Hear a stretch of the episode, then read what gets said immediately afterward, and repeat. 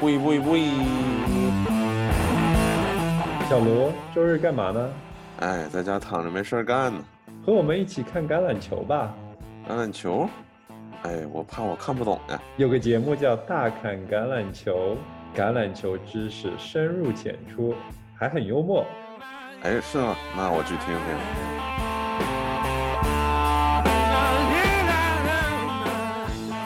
喂，大侃橄榄球。大家好，我是 Oliver。大家好，我是小卢。哎，十七周终于战罢，整个赛季二零二零 NFL 赛季正式常规赛结束。小卢，你有没有一种啊意犹未尽的感觉？我其实还挺想只看他们直接打比赛的，直接打季后赛的。啊，你就觉得前面不算比赛是吧？因为感觉前面就是太多的伤病，然后大家有很多的这种怎么说呢？就是感觉打的不够激烈，没有动真格。对，而且就是很多的伤病啊什么的，没有季后赛这种一场定胜负的这种紧张感。我觉得你说的有道理。为什么？尤其是这一周打完，这个赛季收尾了嘛？然后有一个。很有意思的记录是，这个赛季的总得分是历史上最高的一个赛季，所以可以说这个赛季是一个进攻盛宴。没错，又或者说是一个打爆盛宴。怎么说？就感觉这个赛季因为人手短缺，防守组这种特别需要轮换的，呃，这种就很稳定性不够，稳定性就不够，就很容易被打爆。各到处都是防守黑洞，没错。哎，这个整个赛季之前的记录保持者是二零一三赛季，总共的得分是一万一万一千九百八十五分，然后这个赛季的总得分是一万两千六百九十二分，所以超了足足有将近呃七百分。对，其实其实可以，我顺便跑个题啊。就是我觉得这个就是一个很有趣的事情，就是你会发现世界上的所有的这种运动，就是因为美式足球它只有美国有嘛，对吧？但是其他的运动只要到美国的话，都会变成美式足球是世界的。啊，是是世界 World Champion 嗯，就是我说其他的运动就在其他的世界其他地方有，但是在美国也有的这种运动，你会发现在美国它的进攻就变得特别的夸张，就是感觉因为身体素质原因，比如说举个例子，像棒球，对吧？嗯，像日本的棒球也是一个棒球强国，但日本的棒球就是所谓的叫做投手，投手为王。投手大家都知道，在棒球里面是负责防守的，对吧？就是让别人打不到球，得不了分。就在日本，一个投手非常厉害。但是美国就不一样，美国是打者为王，就是因为美国有太多太多的那种肌肉怪、强力打者，导致其实你这个投手有多强意义都不大，因为反正都会被打出去，就看谁 打多。对对，击打者来说，全雷达投者，如果你的力量强，他全雷达打出的概率也更高嘛？是这个意思吗？所以说就很奇怪，像篮球也是，美国的这个分数基本上打的都会非常的高，就是因为这个身体素质的呃这些个人英雄主义的这样子的一些明星球员比其他的地方要多。有道理，还有。呃，不想在这个话题上聊太久，但是如果想一想足球的话，好像也是这样。美国的职职业足球大联盟得分也特别高，对，就是对轰。哎，这和美国人的性格也有关系，喜欢 party 嘛，喜欢热闹。那整个打了整场比赛踢个零比零有什么意思？没错。但是还有一个大新闻，就是这昨天是传说中的橄榄球界的黑色星期一。为什么这么说呢？因为经常在赛季结束之后，周日打完比赛嘛，十七周，直接第二天就会有众多的教练员被解雇。嗯，今年也不例外。除了赛季中就已经被解雇的，像之前 Houston 的主教练啊，啊，新的三个主教练也被解雇了，分别是 Jacksonville 美洲狮美洲狮的主教练 Doug Marrone，闪电的主教练 Anthony Lang。还有 Jets，我们喷气机的主教练 Adam Gates 都被解雇了。万恶的 Adam Gates，这个真的是。这哥们儿除了眼睛大，其他的地方都没有什么突出的。啊，除了眼睛大，然后嘴唇比较有性格之外，没错。其实我觉得这个就是我们刚才说的，像美国这种这么崇尚进攻、想要打高分的队伍，如果一旦你的队伍基本上在别被别人只只能被别人暴打，而自己得不了分的情况下，那你这个教练就该走人了。当然，像这三个教练，感觉喷气机和 Jaguar 是自己得不了分，被人暴打，然后。LAC 的 Anthony Long 是自己能得分，但是每次都比被别人得更多的分。对，其实这几支球队如果要看的话，相对其实他们都有不错的，呃，Jets 就不说了，Jets 除外，但是 Jacksonville 和 LA Chargers 闪电都有不错的 roster，就队里的年轻球员、中生代球员还是挺多的，尤其是 Anthony Land 啊，我今天还。看了新闻之后，写了一篇文章，是关于 Anthony Land 下课之后，闪电队这个主教练的席位空出来，我觉得非常适合我们之前提到的四九人的防守组教练啊，他来做，就是 Robert，他名字特别难念，叫 Robert Saleh，他是一个 黑人主教练，我我可能把他的名字给播成了，但是。但是他他是一个非常厉害的防守组教练嘛？你想，今年四九人虽然缺兵少将，上来就 Nick Bosa 也报销了，然后 DeForest Buckner 赛季初转走了，所以他们现在的防守阵容和一年前 Super Bowl 肯定不能比。但是他们依然双杀主客场双杀公羊，然后啊上一周还重创红雀，让红雀直接就淘汰出局了。我们之后会说啊。不是直接，但大大降低了他，间接导致了这一周淘汰出局吧。所以他接下来肯定能找到一个好的位置。然后听说最近闪电也邀请他去面试了。我觉得其实就像我最近我的男神 Brad Croman 发了一期视频，然后表达了一个观点，我觉得特别认同，就是很多的主教练其实都是挺靠谱的，除了一个派系的主教练，那就是。Bill Belichick 的门徒们，就感觉 Bill Belichick 教出来的主教练，像 Matt Patricia 也好像 Bill O'Brien 也好，这些人就是 Big Ego，然后但是没有相应的这个能力，哎，所以，但是这有点像那个，就是你是正统出世，但是你是就是你身上背了很多的标签，可是你可能有多少是你真的。自身的能力，还是因为你只是在 Belichick 这么一个系统下面才得到了成功，这就很难说了。像 Patricia 原来啊，先是做特殊组的教练吧，然后直接就被转去了呃防守组，然后因为防守组是 Belichick 的强项嘛，所以他又被拉去了雄狮，要把雄狮的进防守带起来。结果他这几年从来就没有把雄狮给带起来过，防守尤其是防守。说的是像他们这些教练很多。就是抓的地方错的，比如说 Matt Patricia 也好，Bill O'Brien 也好，全部都是在抓纪律，就是什么赛前不准听歌呀，什么不许和那个对方交换球衣，不许握手什么的。但是那些最好学嘛。对，但是技战术上其实并没有学到。像 Adam Gates 也是，他当年之所以能拿到 New York Jets 的这个主教练的位置，也是因为他之前在 Falcon，就是 Falcon 打的最好的那几年，他是 Falcon，呃，不是，他不是 Falcon，是。啊，在 Broncos 是那个 Peyton Manning 的这个进攻组教练。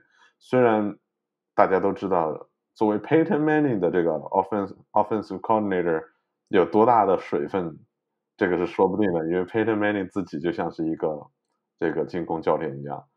所以说，Adam Gates 这个一旦是他开始当主教练以后，就像所谓的叫做当退潮以后，就可以看到谁是裸泳的人了。下单上罗谁在裸泳？今年嘛，今年布朗成功终结了他的季后赛荒，所以恭喜克利夫兰的人民啊啊！还有人民一半喜一半忧，忧的是 Joe Burrow 重伤，这个明日之星不知道能否恢复，但是喜的肯定是布朗的球迷，终于终结了十八个赛季不进季后赛。你要想一想，十八年都。都是主队是烂队，这种心情我是很难。作为钢人球迷，我是很难想象的。我不知道作为维京人球迷的啊，小卢，你能想象吗？我觉得还可以吧，我觉得时不时进一下季后赛，并没有觉得是个烂队啊。其实要说烂队的话，布朗也好，雄狮也好，就这些才真的是，就感觉自己的球队很鸡肋啊，对吧？粉也不是，不粉也不是。今年 Stefanski。啊，布朗主教练终于把布朗带出了泥潭。可是有意思的是，如果你回看这历史上三个最长的季后赛荒，分别是最早圣徒的三十年，就自从 NFL 开始之后，六七年到八七年，他们没有得过，没有进过季后赛。啊，直到 Jim Mora 第一年执教，就带着那个 Saints 杀入了季后赛。之后是 Bills 去年打破了季后赛荒嘛，也是 Sean McDermott Dermot。啊，还有就是今年的布朗，但这三个主教练都是在两年之内上任，两年之内就直接终结了球队的季后赛荒，也是年轻有为。我觉得好教练还是很有用的，这充分表现了不要说橄榄球是一个主教练没有用的啊运动，我觉得主教练太有用了。对，我觉得实际上橄榄球给给我的感觉，主教练比篮球啊，比那些可能更加的重要一些，因为毕竟。他需要就是管控的这个组件更多，主教练更像是一个球队的经纪人、嗯，经理人、管理人啊。篮球的话，你可能有一个个人能力超强的，你还可以直接逆转比赛的结果。橄榄球不可能，就像泰伦卢是吧？这唯一的战术就是把球传给勒布朗。哎，刚好他也是克利夫兰的，嗯，看来克利夫兰真的是。就吃了教练的福，托了教练的福啊！哎，有道理。呃，不不想吐槽 Phil Jackson 了，但 Phil 的战术就是科比单打，乔丹单打。没错，奥尼尔单打，把球给乔丹。所谓的三角进攻其实是三个点，随手点到一个点就开始单打。不过这个好像和今年田纳西泰坦的战术也比较类似嘛。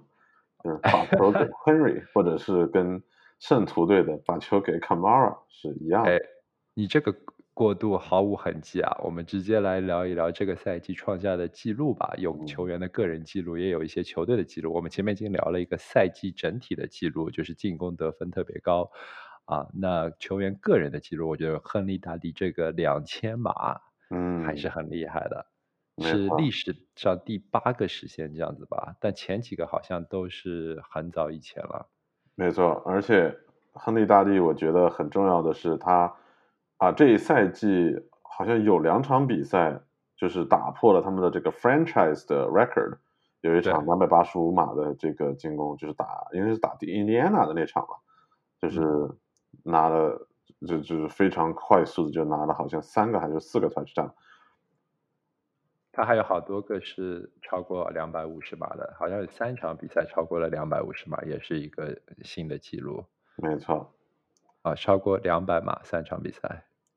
对，不过亨利大帝现在最呃最响亮的名号，当然就是传说叫做 The Best Steve Stiff Armor，就是所谓的叫做呃 Stiff Armor，中文应该叫什么？就是我们不是给了他一个麒麟臂的称号吗？麒麟臂，对。他就是麒麟臂之王啊，步惊云。对，基本上就是以他的这种高大的身材，然后从上往下推人家的脑袋，就跟玻璃一个小朋友一样，把人推倒在地。是的，他的这个身材，而且他还长得这么萌。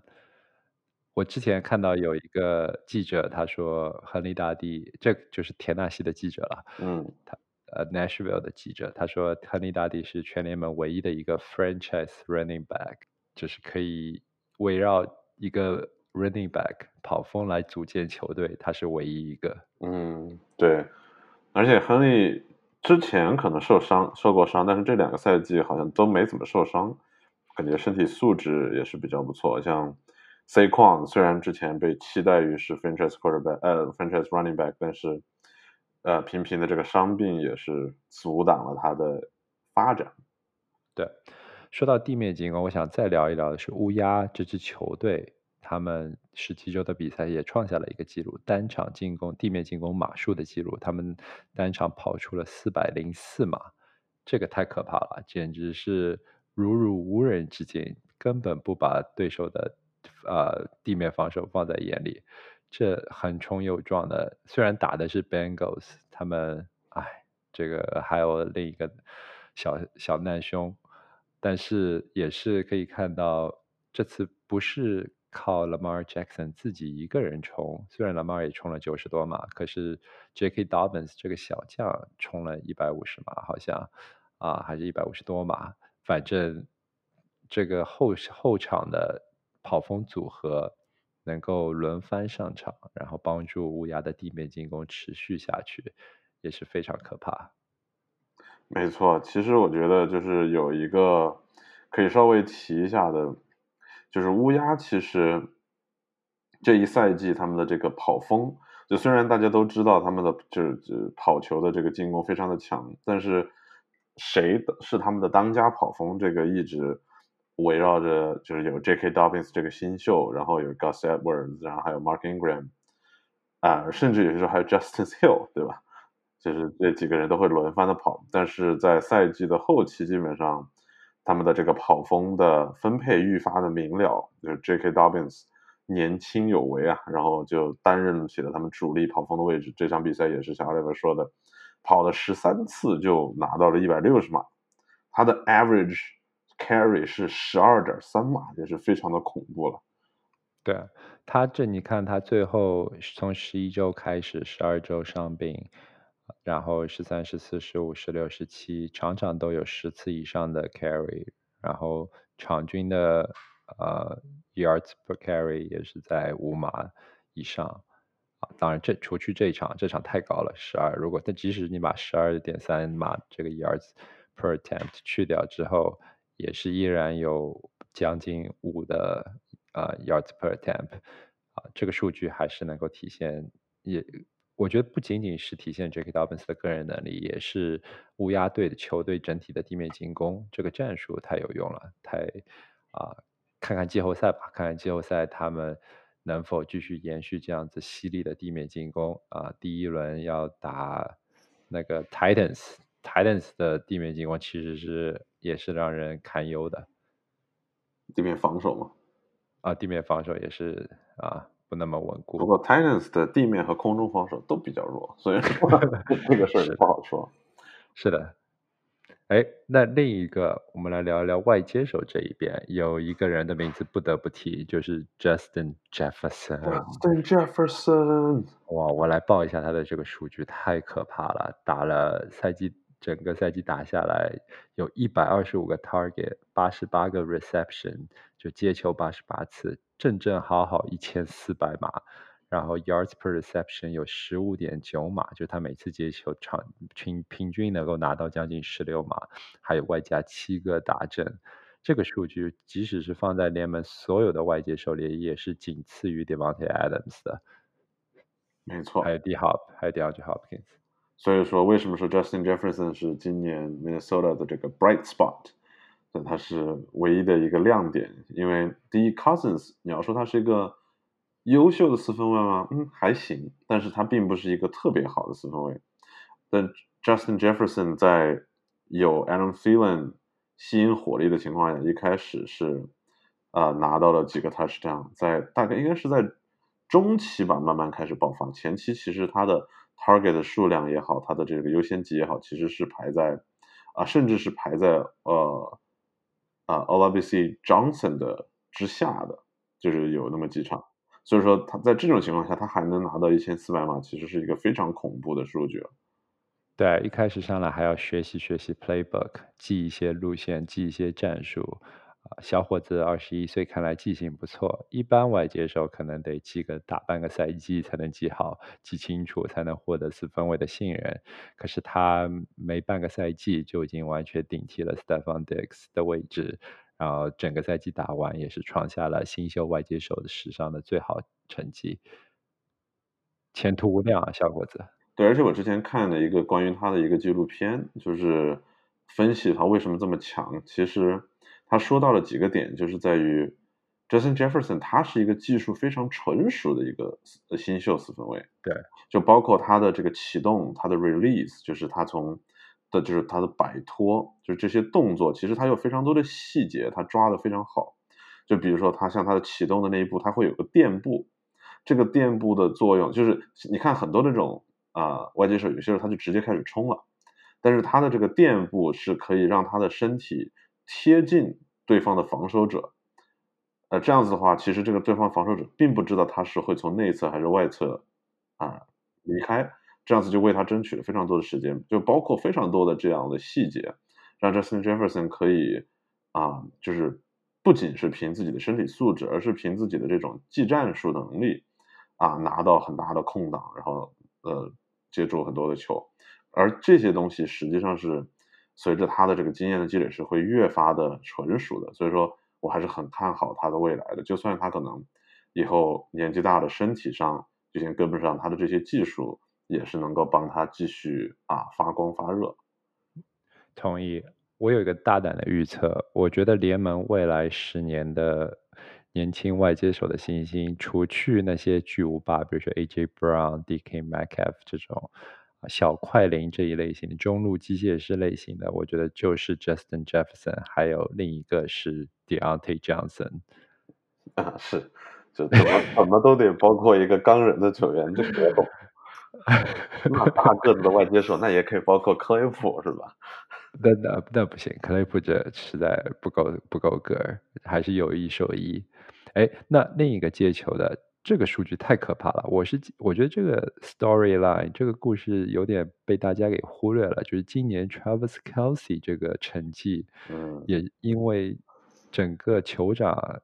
整个酋长感觉都没有那么高调，就大家都觉得理所应当，他们就是这么强，所以没有大肆宣扬酋长到底有多强。可是看看 Travis Kelsey 这个赛季的数据，打了十五场比赛，接了一百零五个球，一千四百十六码，然后十一个打针，然后每 yards per attempt 是十三点五。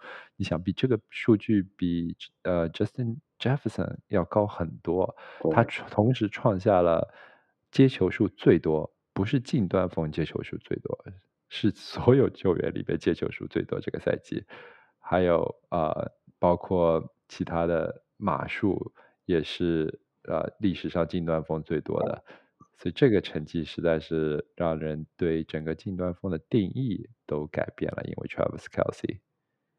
没错，而且我觉得实际上看了比赛的朋友可能都知道，啊，Travis Kelsey。呃，Travis Kelsey 其实，呃，他有一个非常大的特点，就是在于，因为他的个子比较大，而且他的摆脱能力很强。看完比赛的时候，你就会发现，很多时候由于啊，Chiefs 的这个 O line 比较羸弱，所以说 Mahomes 被追的满场跑的时候，其实 Kelsey 就会变成自然而然的变成一个他非常棒的一个目标。嗯，对，而且 Kelsey 也经常不负众望，就是所谓叫做 First Down Machine，对吧？就是。能够连上自己的这个进攻的这个节奏，把 momentum 给保持下去。最后还有一个小小的想提一下的，也呃也不是小小的提，感觉对他有些不敬，就是 James Robinson 这个没有被选上的落选的跑锋，但是在 Jacksonville 找到了自己的春天，打出了非常好的成绩，上了一千码，然后接球也接了三百多码，所以啊。总总共 touchdown 也拿了十个，这个成绩对于一个落选跑锋来说是前所未有的，也很恭喜 James Robinson，感觉有一种梦想成真的感觉。没错，像我们像我们呃 Fantasy League 里面的一位朋友，就是捡到了 James Robinson 在 Waiver Wire 上面，然后也是被大家呃公认为是可能最佳的一个 Waiver Wire 的这样子的一个捡漏。嗯，哎，可是这个赛季后半段，我觉得总决进入总决赛的球队，进入季后赛的球 Fantasy 球队里面，要是有两个球员，一个是 Jonathan Taylor，嗯，还有一个是嗯 Bears 的跑锋 Montgomery，Montgomery 这两个球员发挥真的是帮助这些可以帮助这些 Fantasy 球队获得总冠军的，或者 Mike Evans，Mike Evans 最后。两场非常的恐怖，感觉是 Brady，Brady 要发泄一下是吧？毕竟自己曾还是个 GOAT。我哎，这个我要提到，我我们直接无缝衔接啊，开始讲比赛。这这场海盗四十四比二十七的大胜啊，嗯真的是让我看的太爽了。我觉得这场比赛看完之后，虽然很不幸啊，Evans 受伤，但据说是 day to day，就是可能每天的观察有希望下一场打。但是即使 Evans 不能上场，可是你看这一边 Brady 和武器太多了，现在和 AB 的这个默契，自从 AB 开始十几周、十三还是十四周开始拿到了第一个 touchdown 之后，和布雷迪默契越来越好，两个人在场上眉来眼去的，这个心领神会啊，各种夸张的跑位，然后 Brady 延长比赛，是就像你前面一直说啊，Tampa Bay 需要进攻线给 Brady 更多的时间，这两场比赛 Tampa Bay 的进攻线能够给 Brady 争取到更多的时间，然后 Brady 也是就有机会去找 AB，就根不根据 playbook 来，然后自由发挥，最后都是找 AB，然后 AB 也是能够拿不负众望，只要扔给他的球，他基本上都能够转化成啊、很好的结果。没错，我觉得，哎，真的是，而而且我觉得就是你说的一点，我很赞同，就是在另外一面，这个四十四比二十七胜猎鹰啊，听闻 Julio Jones 貌似是要啊下赛季可能想要走人了，因为猎鹰真的是感觉不堪大用啊，Matt Ryan 这么厉害的这个啊四分卫，加上 Julio 和 Ridley，他们的进攻线非常的强，但是不知道为什么防守总是能够让人输掉比赛。哎，猎鹰就是浪费了 Matt Ryan 和 Julio Jones 最好的青春。这三年，自自从 Super Bowl 输给了 Tom Brady，被 Tom Brady 逆转之后，这三年是大好青春全都被浪费了。没错，这两个人也不年轻了，呃，Matt Ryan 三十五，Julio 三十一，真的是最好的时光。哎，没有办法呀。哎，下一场比赛，你你要不来挑一场？哇，我那我就想说一下关于 Titan 这个 Tennessee Titan 和 Houston Texan 嗯哼，这个，我们来看最后的这个疯狂是吧？对，这再次证明了 Titan 真的是个靠明星的球队啊！这个 Henry 拿了二百五十码和两个 touchdown，三驾马车。对，二百五十码也是破了他的那个呃 franchise 的那个对记录，然后 AJ Brown 拿了一百五十一码，然后十次接球，然后 Tannehill 一共就传了十八个球，然后然后好像中了十二个还是十三个，AJ Brown 基本上拿了全部，就说明 Titan 真的是一个就靠几个人的球队，Tannehill 现在也学乖了，不自己发挥了，就给自己最可靠的几个武器。哎，这场他有发挥，他有个 Russian touchdown。哦，对啊，就是他就他自己也把自己当成一个明星嘛，对吧？就是他、Henry 和 Brown 这三个人打，对吧？Corey Davis 可能偶尔接几个球，基本上就差不多了。对我我算是看懂了，就是 Titan 基本上就是一个字，大，对吧？他们的这个 Henry 个儿大，Brown 个儿大 j o n u Smith 个儿也大，更高、更快、更强。对 Tannehill 也算是一个大个子的四分卫，所以说，对，基本上就是看他们。然后 Watson 这边其实打得非常的好，和 Brandon Cooks 配的天衣无缝啊。然后，呃，整个的这个比赛的打的像 David Johnson 其实也有一些就是短码数的发挥啊，虽然是输了，但是感觉德州人其实明年还是比较有有一些有一些希望的，就在 Bill Ryan 走了以后啊、成为了一个正常的球队。还是有戏的。嗯，我同意。这场比赛感觉没有太多啊，就除了最后时刻吧，最后时刻给整个比赛就是德州人的一个二零二零赛季的缩影。没错，进攻靠 Watson 一人带，然后所向披靡啊！不管什么球队，他都能够得分，但是最后总是掉链子，然后就是防守组不给力。这场比赛也是的，本身以为 Watson 在最后一分钟以内啊达阵已经领先了很，重新夺回领先，结果回来 Tannehill 第一个传球，AJ Brown 直接在中路没有人防。这个防守太可怕了。你本身就是要防对方进入 field goal range，结果你中路不设防，照道理来说，这是等于是基础，你得放两个 safety 在那里，保证他们不能够直接得到长码数，然后因为一旦得到长码数，比赛就结束了。你可以放短码数，因为时间嘛，时间不够，所以你应该把中路的前面放开，然后只防后面。结果他们相反，防了中路，然后给他 pressure，嗯，但是放了后路，然后 AJ Brown 直接一个呃中路的曹威拿球之后就突破拿了三十码，不靠谱啊。行，那我们要不然再聊一场比赛，Oliver 你挑一场。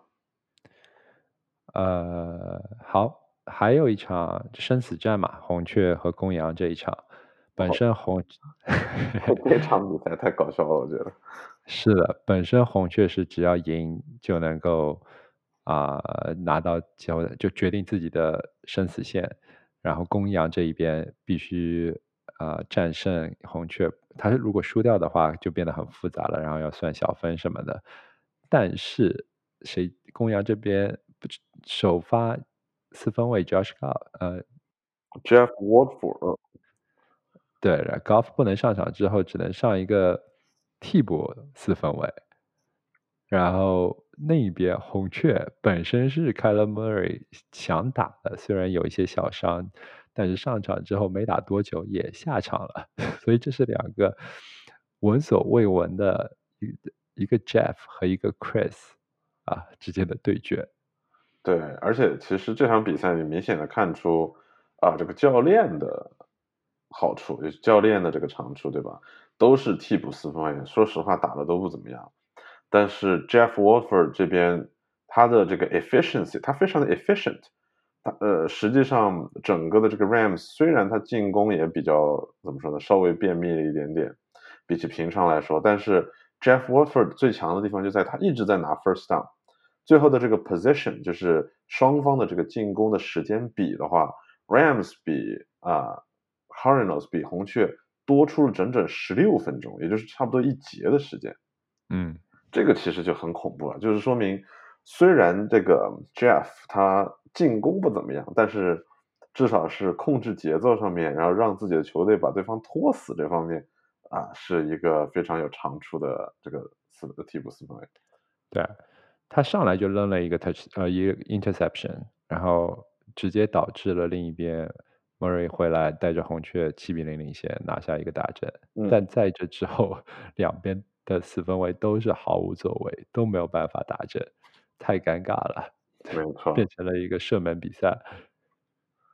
对，而且另外一方面就是，虽然啊，Cardinals 有联盟最强的几个外接手之一的 D Hop，但是。可惜遇到 Rams 这边的 shutdown corner，对吧？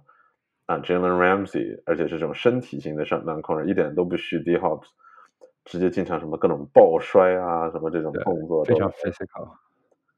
这两个人对决也很好看，因为后来 Murray 回来了嘛，回来了我就又看了现场啊直播，然后看到 Murray 回来就找 D Hop，每次都是 Ramsey 在防 D Hop，D Hop 真的是丝毫不能占到上风。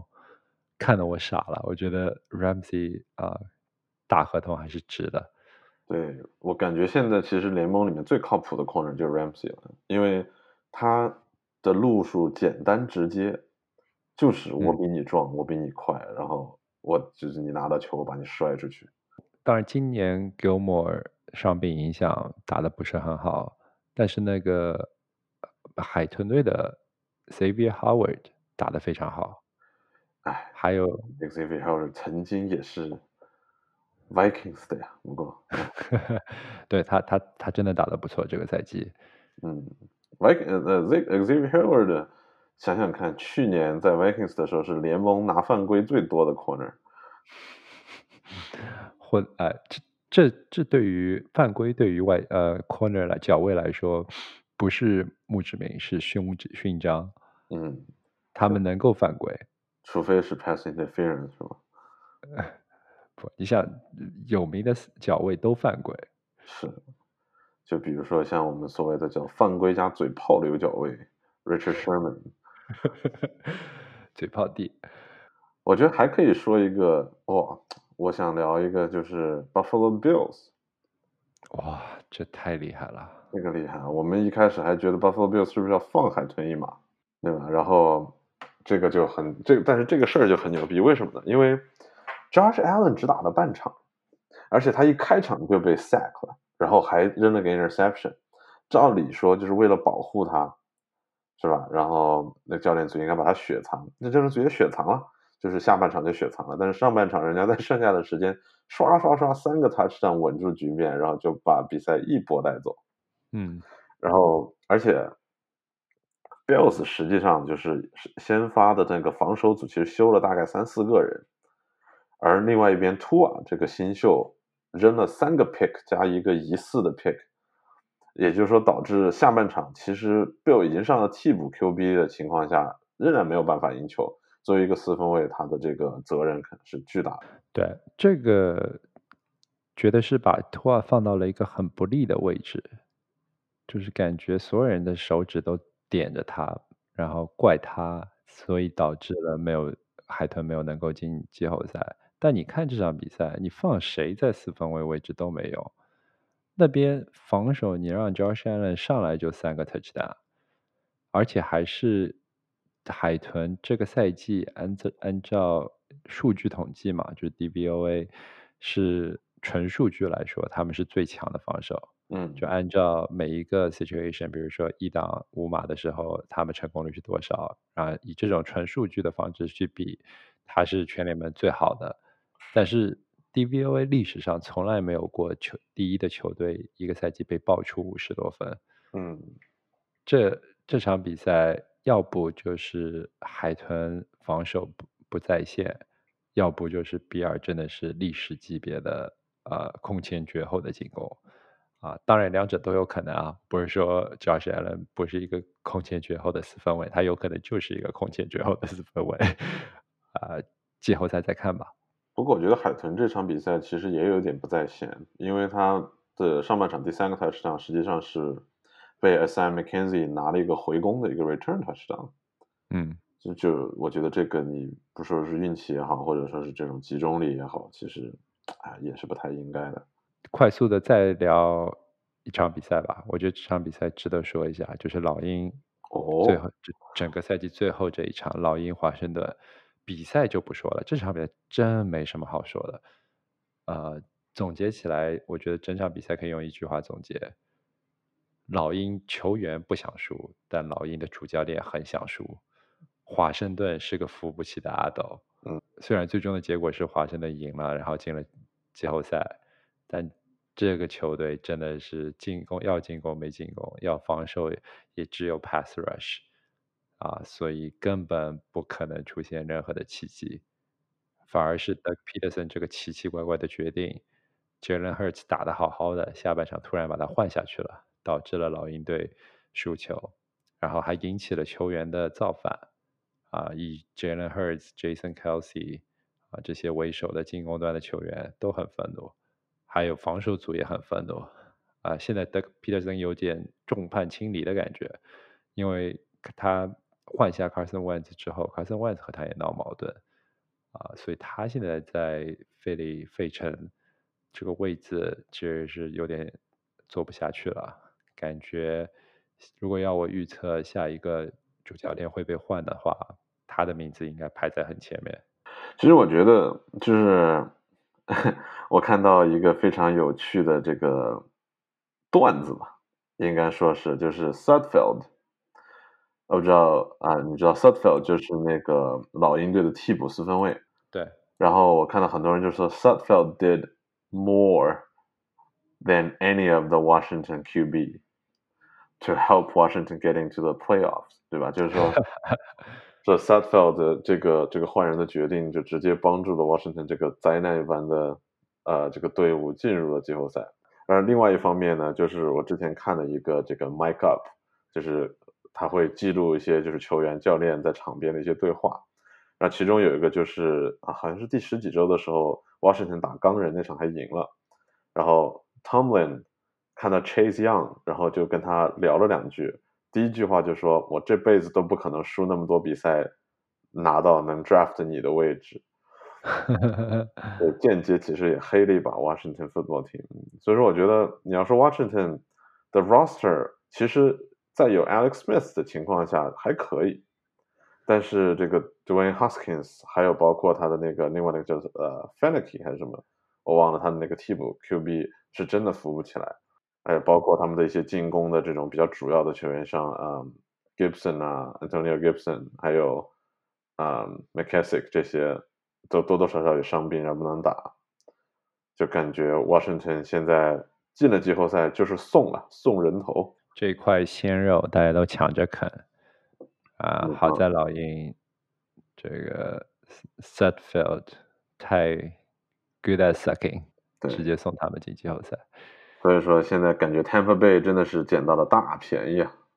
哎，这个这个位置太好了，他们所以他们锁定第五嘛，他老早就瞄准了。Tampa Bay 这一个季后赛，哎，正好我们来聊聊季后赛这个路线啊。，Tampa Bay 感觉现在是最好的路线，因为他们赢下华盛顿之后，就可以啊、呃下一场肯定是场硬仗嘛。但是呃，不管是打 Packers 还是，就像我们前面说，他打 Packers 是有心理优势的。对，是因为常规赛赢了嘛，然后现在尤其是磨合球队磨合更好了，啊、打 Seahawks 他们也不太怕，因为 Seahawks 防守是还是不行，我觉得他们最怕的还是打 Saints，因为 Saints 打他们太有心理优势了，啊、只要他们能够避免赛打 Saints，啊、他们还是很有机会在季后赛啊去去 NFC 的冠军争夺一下。没错，而且像就算是比如说 Rams 也好，或者这些队，其实因为他们主力或者是 QB 的这个伤病的话，都不一定能走得很远。就是真正能给他们造成威胁的，真的只有 Saints 了。对，然后 AFC 这一边，第一轮的话，感觉有好多的冷门可能会发生啊。第一，就首先就是 Browns 打杠人这场比赛，好多人其实都觉得这是一个五五开的比赛。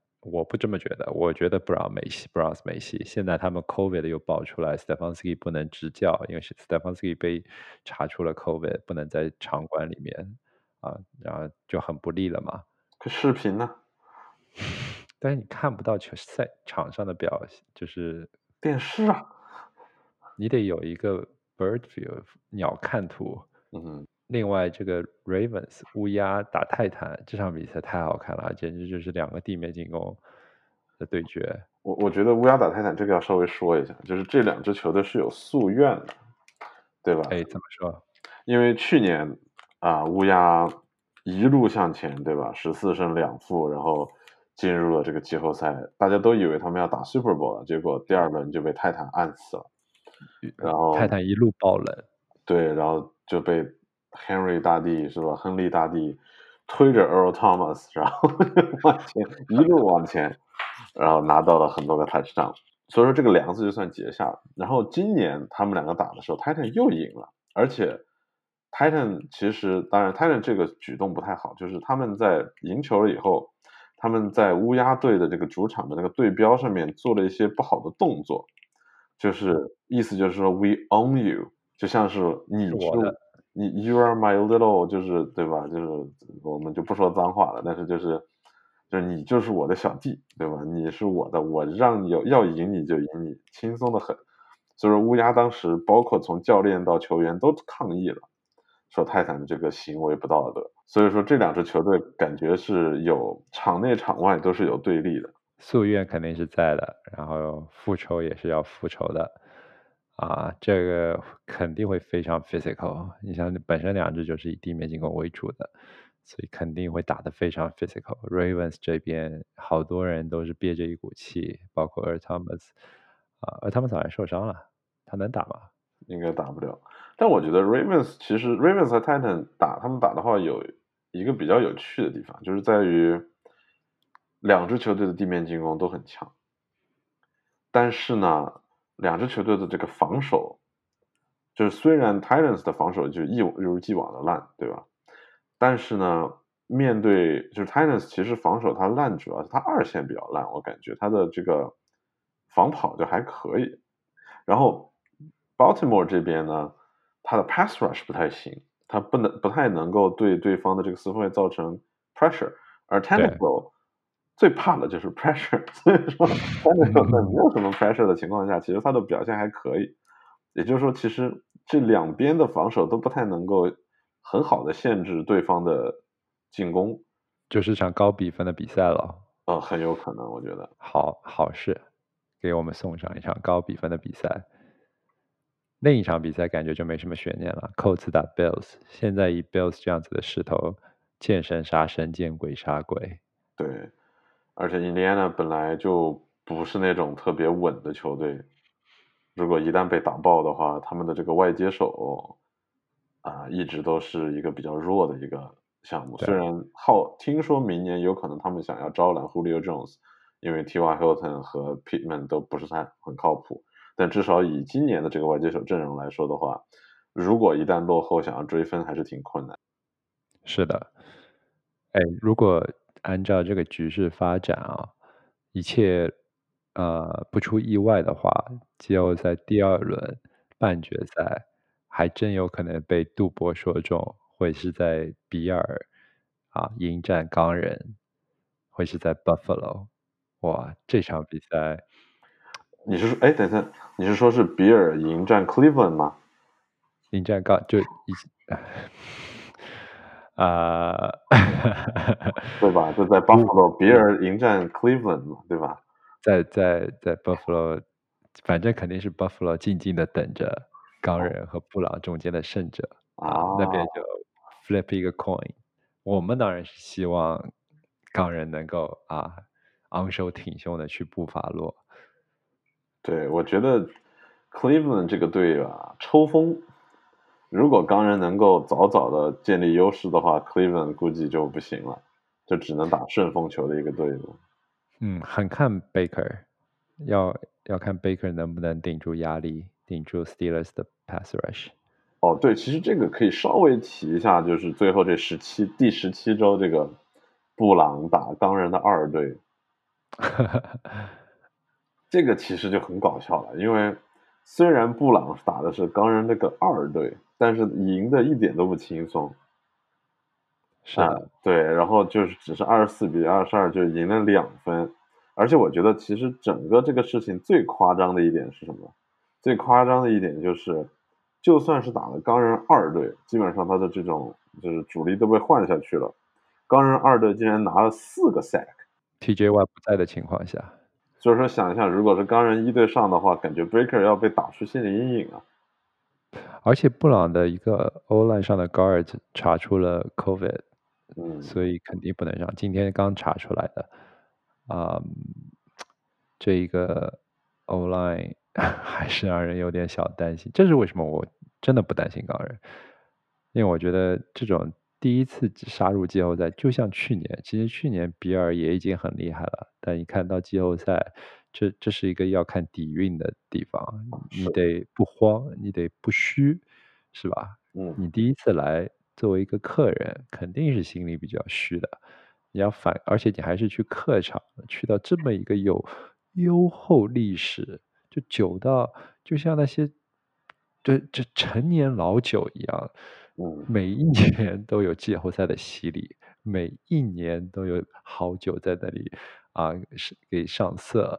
所以布朗来到这么一个体育馆里，我觉得他们成功的可能性真的是比较低的。嗯，那我们也希望能有能有一场精彩的比赛吧。啊，好吧，行，那我们今天就聊到这里。哎，感觉这个回顾回顾的还是很开心的，谢谢小卢，然后。啊，有机会咱们再好好聊一聊季后赛的这第一轮。嗯，没问题。看到时候布法罗去布法罗的到底是钢人还是布朗，是吧？哎，这下周见分晓啦，拜拜，拜拜。